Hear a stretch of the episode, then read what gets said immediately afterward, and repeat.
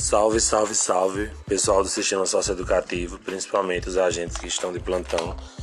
Afinal, o sistema funciona 24 horas. Notícias de última hora, rapidinho, breaking news. É, a reunião do, do grupo de segurança, né, da socioeducação, comandada pelo SINTAC, juntamente com agentes né, de todos, todas, todas as unidades, que seria ontem, né, na segunda-feira, foi remarcada para quarta-feira. Devido ao feriado, todos resolveram né, se reunir realmente só na quarta-feira. Tem muita gente que está de folga, alguns estão trabalhando.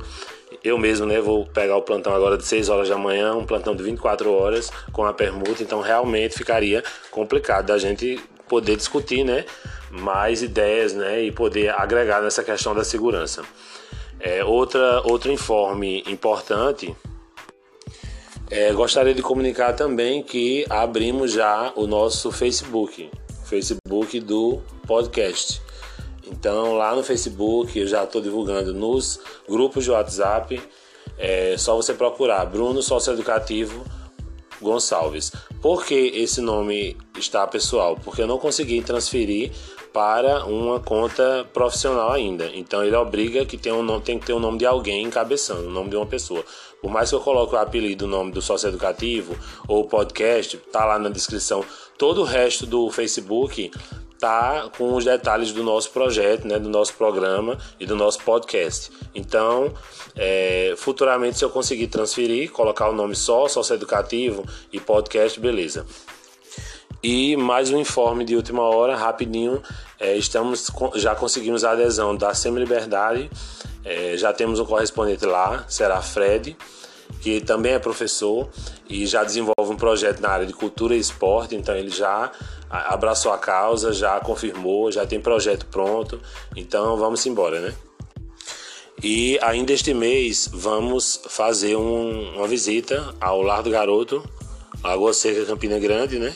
E também vamos visitar Souza para fechar as parcerias e confirmar quais serão os nossos correspondentes nessas duas outras unidades, porque a nossa intenção é falar do sistema socioeducativo, dialogar, entrevistar, fazer comédia, eh, levar cultura, levar esporte. Então, todos os eixos que já existem né, na parte técnica do da Fundac, nós vamos trazer aqui para o nosso programa de rádio para vocês escutarem onde vocês estiverem viajando, indo para o trabalho, em casa, enfim, compartilhar, divulgar para o pessoal da família, saber como é que a gente desenvolve esse sistema todo, né?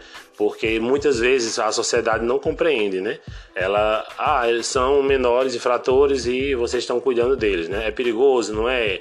Tem risco, não tem? Então, assim, cada vez mais que a gente se aproxima do público, a gente consegue é, tirar alguns mitos, né? Tirar algumas crenças, esclarecer melhor e a gente sabe que a verdade, né? E tudo que a gente passa é, é importante até para os nossos familiares mesmo e, enfim, para toda a sociedade. Então, a intenção principal desse nosso podcast também é isso: é trazer a população para perto, ver que a gente desenvolve um trabalho de socioeducação de verdade dentro do sistema e que é, a importância disso né, para a nossa sociedade. Já estamos também dialogando com outras, outros sistemas né, de outros estados, já tivemos contato né, é, com Pernambuco é, já veio nos procurar para fazer parcerias. Né? Já estamos também organizando entrevistas com a diretora da escola é, é, Cidadã Integral Almirante Saldanha, com a juíza Antonieta também, para fazer uma entrevista com ela, saber como é que tá os processos, né? como é que estão os jovens né? Na, nessa questão jurídica e vamos seguindo né? com toda a nossa produção aqui, devagarzinho, a gente vai chegando e vai passando as informações para vocês. Então, é, eu me despeço agora, só um breaking news rápido para deixar vocês um pouco mais a par do que está ocorrendo durante esta semana, né? Hoje é dia 7 de setembro, é, hoje é o dia da independência, né? Um feriado, só que o sistema funciona 24 horas, não existe feriado, né? Para quem está feriado, no feriado, curta, se divirta. Para quem vai trabalhar, assim como eu, bom plantão de 12 ou 24 horas. É, são 2 horas e 14 minutos do dia 7 de setembro de 2021.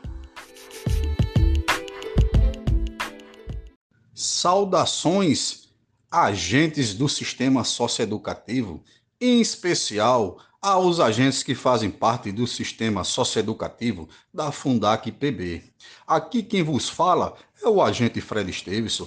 Estou aqui passando hoje para dar dicas de história, arte e cultura. O tema de hoje é a independência do Brasil, que aconteceu no dia 7 de setembro de 1822, tendo como grande marco o Grito da Independência, que foi realizado por Pedro de Alcântara, Dom Pedro I, durante o primeiro reinado, às margens do rio Ipiranga.